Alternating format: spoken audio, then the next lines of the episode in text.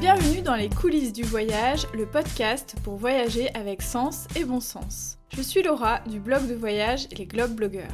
Toi aussi tu as envie de voyager de manière plus responsable, d'organiser tes escapades facilement et dénicher des initiatives originales? Si la réponse est oui, alors tu es au bon endroit. Chacun de mes épisodes est un concentré de bonnes astuces pour t'aider à planifier tes prochains voyages durables.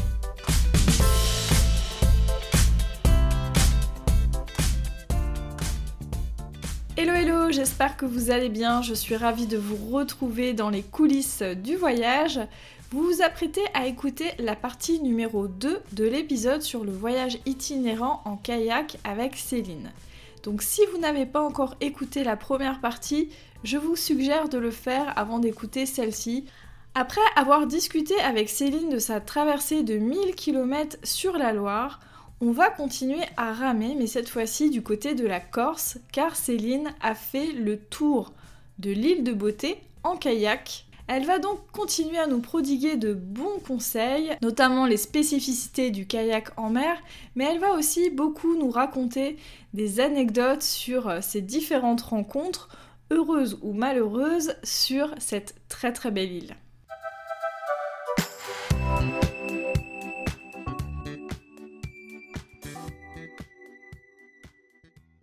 Sur la mer, en fait, tu as plusieurs facteurs qui vont chambouler un peu ton itinéraire et ton programme de la journée.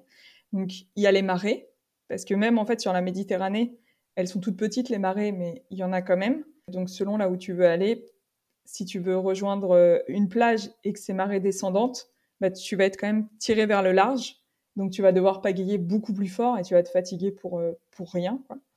Donc, ça, faut faire attention. Et il faut aussi faire attention au vent parce qu'il y a, y a plusieurs types de vents, certains qui vont faire euh, lever les vagues, même si tu as l'impression que, quand tu te balades sur Terre, c'est une petite brise euh, très légère.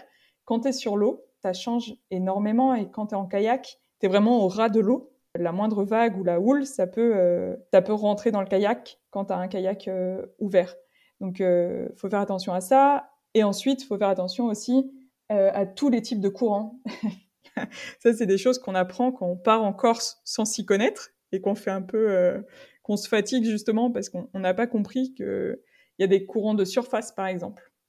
Donc, en fait, c'est des courants que tu vas sentir particulièrement en kayak et qui vont te pousser plus ou moins vers le large ou te ramener vers euh, la côte en fonction du courant. Et c'est des choses euh, que tu peux apprendre en te rapprochant, encore une fois, de, la FFCK, la Fédération française de canoë-kayak ou que tu peux apprendre en fait en, recherchant, euh, en faisant quelques recherches euh, sur Internet. Globalement, en fait, le kayak en mer, c'est beaucoup plus fatigant que le kayak euh, sur, sur un fleuve. Parce que sur le fleuve, le, le courant, il va, il t'entraîne dans un sens, en fait. Donc, à moins que tu décides de remonter le fleuve, tu vas être tiré par le courant. Ou au pire, il n'y a pas de courant et du coup, faut pas gailler. Que sur la mer, faut que tu jongles, en fait, avec les courants. Et au niveau de la sécurité, euh, il y a aussi quelques spécificités. Nous, on est parti avec un kayak gonflable. Donc, c'est super confortable. C'est pas du tout adapté à la mer, par contre. On cherchait pas à faire d'exploits sportifs, donc c'était pas dérangeant pour nous. Et de toute façon, on n'avait pas les moyens d'investir dans un kayak de mer, parce que ça coûte très cher. Et en fait, notre euh, kayak est considéré comme un engin de plage, et donc fallait qu'on soit à maximum 300 mètres d'un abri. C'est un endroit où tu peux te réfugier euh, en cas de problème. 300 mètres, c'est pas beaucoup. Nous, on les a largement dépassés. On s'en est aperçu qu'on les avait dépassés quand on est passé au-dessus d'un banc de thon. En fait, 300 mètres, c'est vraiment pas loin. Souvent, c'est, euh, tu sais, quand il y a des bouées jaunes qui délimitent l'espace de baignade, bah, des fois, elles sont à 300 mètres, les bouées. Et est-ce que vous avez dû jongler aussi avec euh, la cohabitation, avec des bateaux, euh, avec d'autres types d'embarcations? Alors là, que ce soit en mer ou sur le fleuve? En Corse, dans certaines zones, bizarrement les zones protégées, les zones euh, comme la réserve de Scandola. C'est une réserve euh, qui a pour but du coup de, protéger la, faune et la flore. Et en fait, il y a énormément de bateaux euh, touristiques. Nous, on y a été en moyenne saison, mais il y avait énormément de bateaux. Et des bateaux, enfin, faut qu'il y ait du rendement, faut qu'ils fassent je ne sais pas combien de sorties par jour. Et ils vont super vite, ils en ont rien à faire. Nous, on a un tout petit kayak enfin comparé aux, bateaux qui transportent je je sais pas combien de dizaines de touristes, on fait pas le poids. Et du coup, ça, c'est un peu embêtant parce qu'ils vont vite. Et en fait, un bateau, tu sais, ça fait des petites vagues quand ça passe. Sauf que nous, on est au ras de l'eau, donc des petites vagues comme ça, c'est pas grand chose, tu vois. Mais quand tu es au ras de l'eau, et eh ben en fait, ça fait des grosses vagues. et donc, euh, ouais, on a eu euh, plusieurs problèmes. Ou les jet skis. Alors, eux, les jet skis, ils sont seuls au monde. Hein. Il y en a quand même beaucoup qui nous voient et qui pensent pas du tout à freiner. Ils sont dans leur délire d'aller super vite. Sauf que, c'est un peu comme tu as une voiture qui va super vite et t'as un cycliste à côté, quoi.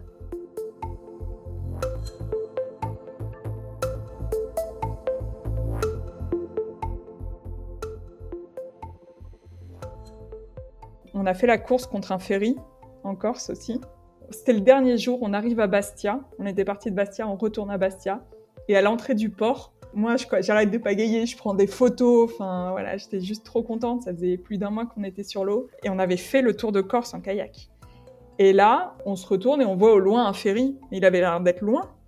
Donc on continue à prendre des photos et tout. Et là, on entend un gros bip, bip. en fait, le ferry va beaucoup plus vite que le kayak. Ça, c'est un élément à prendre en compte. Et en fait, le ferry était beaucoup plus proche que nous, de nous que ce qu'on pensait. Et donc là, on a dû vraiment bien ramer pour, euh, pour se mettre à l'abri, enfin, pour rentrer dans notre port pour que lui puisse aller euh, dans le sien.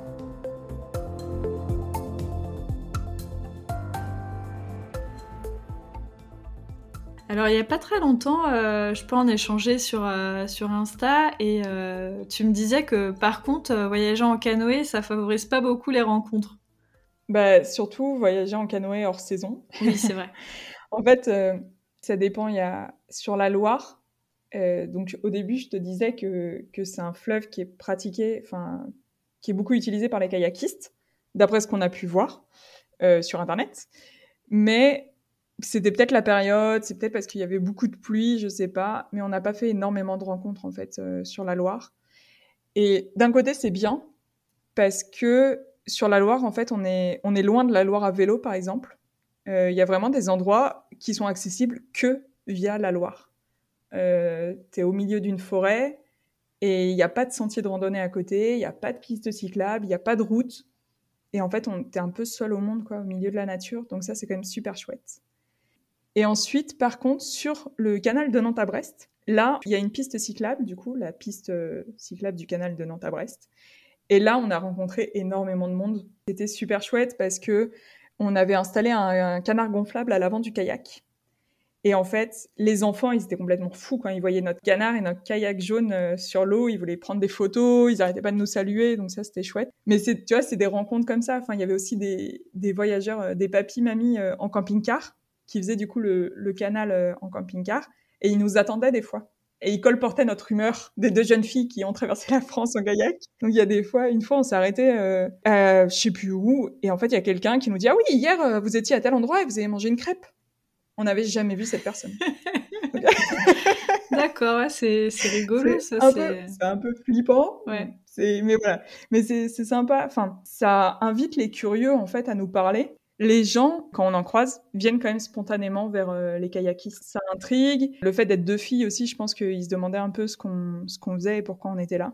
En Corse, on a eu deux cas de figure. On a reçu un accueil mais complètement incroyable de tous les Corses qu'on a croisés. Mais c'est juste euh, des gens mais tellement euh, tous ceux qu'on a rencontrés. Hein. Je vais pas globaliser sur tous les Corses, mais tous ceux qu'on a rencontrés, ils étaient ultra serviables. À chaque fois, ils nous demandaient si on avait besoin d'eau, si on avait besoin de quelque chose il nous, nous parlait de l'île. Enfin, c'est vraiment chouette. Après, c'était hors saison. Donc, euh, il y en a plein qui nous disaient non, mais là, on est gentil parce que vous êtes les premières touristes. Après, fin du mois d'août, euh, à cause de la flux touristique, au bout d'un moment, euh, t'es fatigué et, c'est normal. Donc, de la part des Corses, on a reçu un accueil assez incroyable. Un pêcheur qui nous a prêté son cabanon pour qu'on puisse laisser notre kayak à la fin du voyage. Et sur l'eau, on a rencontré deux fois des kayakistes. Un groupe d'hommes ultra condescendants qui nous ont expliqué que faire le tour de Corse en kayak gonflable, c'était pas possible. Et qu'en plus, nous, deux femmes qui ont pas du tout des allures de sportives, on n'allait jamais y arriver. on avait déjà fait les trois quarts du tour. Mais voilà, quoi. En gros, c'est le type de personne euh, qui démoralise un peu, enfin, qui plombe l'ambiance sans qu'on sache vraiment pourquoi, qui nous explique que pour faire du kayak de mer, faut avoir un vrai kayak de mer et pas un kayak gonflable, et que euh, faut être super sportif alors que pas du tout. Chacun avance à son rythme et, chacun fait, euh, un peu ce qu'il veut. Et ensuite, le jour de notre arrivée, on a rencontré deux kayakistes, deux jeunes, euh, qui venaient de terminer le Tour de Corse en kayak. Eux, ils ont mis une quinzaine de jours Ils étaient partis de Bastia, ils sont revenus à Bastia, ils avaient des kayaks de mer. Et eux, par contre, ils étaient vraiment curieux aussi. Et, et c'était intéressant parce que c'est des personnes qui ont fait le même tour que nous, le même voyage, mais complètement différent. Parce qu'ils avaient un, autre équipement et eux, ils étaient vraiment. Enfin, c'est des personnes qui n'avaient pas beaucoup de temps de vacances. Ils avaient que deux semaines encore, donc il fallait euh, qu'ils finissent leur tour en deux semaines, quoi. Ils n'avaient pas le choix. Donc c'était intéressant de, pouvoir comparer les expériences et de, enfin, de voir que d'autres personnes pouvaient être intéressées aussi par notre mode de voyage euh, très très lent. Là, c'est du slow travel euh, très très très lent. Oui, parce qu'en fait, il y a, la manière dont tu vas voyager ou le mode que tu emploies, mais après, il y a aussi la philosophie. On peut effectivement faire le tour de la Corse en kayak en mode euh, ultra sportif, en essayant de le faire euh, le plus rapidement possible, et à l'inverse, euh, se laisser porter et puis arriver quand on arrivera, quoi. Ouais, nous, c'était un peu ça. Enfin parce qu'on avait le temps, on connaissait pas du tout la Corse. Donc on avait aussi envie d'en profiter pour visiter. Et, comme je disais, on est tombé sur des gens tellement gentils à chaque fois que on arrivait dans des endroits on n'avait plus trop envie de repartir. Quoi. Et c'est tellement beau que, pareil, il y a des endroits où on arrivait, on disait mais en fait on reste là. Enfin, on n'avait pas trop envie de repartir. Et justement, euh, comment ça se passait quand vous arriviez à un endroit et que vous aviez justement envie de laisser un petit peu votre kayak pour aller euh, visiter à pied, euh, vous balader, etc. Parce que du coup, vous aviez euh, toute votre vie euh, avec vous sur le kayak. On fait partie un peu du, de la team des bisounours. On vit dans un monde de bisounours avec mon ami. Du coup, on laissait le kayak et nos affaires euh, au bord de l'eau. Vu que je travaillais en même temps, euh, moi, je prenais ma tablette, je prenais mon appareil photo et je prenais tous les trucs euh, de valeur. Mais sinon, tout le reste, en fait, on le laissait sur l'eau. Et en Corse, on le mettait sur la plage et, voilà. On cherchait un coin d'ombre pour pas que le soleil. Euh... Le plus gros problème, en fait, c'était le soleil, pour euh, pas que l'air euh, euh, fasse péter le, kayak à cause de la chaleur. Mais sinon, on laissait les affaires sur la plage. Et après, on, part du principe, enfin, faut quand même être motivé pour voler un kayak. Ça veut dire que tu retournes le kayak, tu sais pas forcément pagayer, t'en fais quoi? Enfin, tu vois, c'est pas un truc euh, qui se vole. Enfin, si, ça se vole, mais on s'est dit, au pire, il y aura des enfants qui vont essayer de jouer avec ou quoi, mais... Mais il nous est rien arrivé, heureusement. À la fin du tour, il nous restait quelques jours pour, euh, pour se balader et visiter l'île. Et du coup, on avait rencontré un, un pêcheur euh, qui nous a prêté son cabanon. Et donc, on a pu laisser le kayak dans son cabanon pendant deux semaines le temps de, de visiter l'île. Est-ce qu'il y a des derniers conseils euh, que tu aimerais donner euh, pour quelqu'un qui veut se lancer euh, en kayak? De pas se mettre la pression. Moi, je pense qu'il faut en profiter, de pas pas rester sur sur l'idée justement qu'on va se prendre la tête avec quelqu'un parce qu'on confond la droite et la gauche. C'est pas grave. D'y aller vraiment cool, de prévoir le temps. Là, je parle pour les personnes qui le font pas dans un objectif euh, de défi sportif ou d'exploit enfin vraiment pour euh, partir en voyage, de se dire, bah, c'est pas grave si au début, t'es pas d'accord sur où est la droite, où est la gauche, tu prends ça à la rigolade, t'avances, au pire, tu fais des zigzags, c'est pas la fin du monde. Et, euh, juste d'en profiter parce que c'est quand même une expérience vraiment unique et on voit des choses que, que peu de personnes voient. On arrive dans des endroits, en Corse, tu rentres dans des grottes euh, où tu passes dans des failles et personne d'autre ne le fait en fait. Si t'es pas en, kayak ou en paddle, euh, tu n'y as pas accès. Donc, euh, juste profiter du, du moment et sans se mettre la pression. Je pense que c'est vraiment un type de, de transport, un type de voyage où il faut, faut un peu lâcher prise et faut se laisser porter.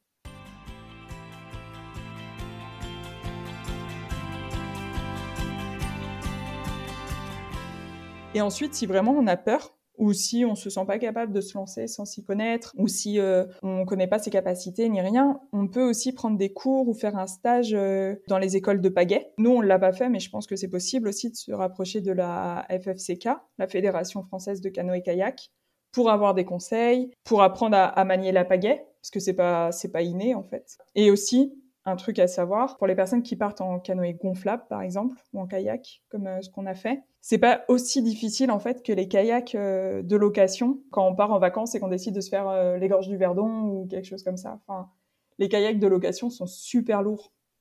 Et donc ça peut être super compliqué et souvent les gens me disent qu'à la fin de la journée déjà ils ont envie de taper sur leur copagayeur parce que euh, il y a souvent des gens qui confondent la gauche et la droite. Et ensuite, à la fin, ils ont des courbatures et ils me disent qu'ils ont fait 8 km et ils en peuvent plus. Mais c'est parce que c'est des engins, en fait, super lourds. que les kayaks euh, gonflables. C'est vraiment léger et c'est beaucoup plus agréable.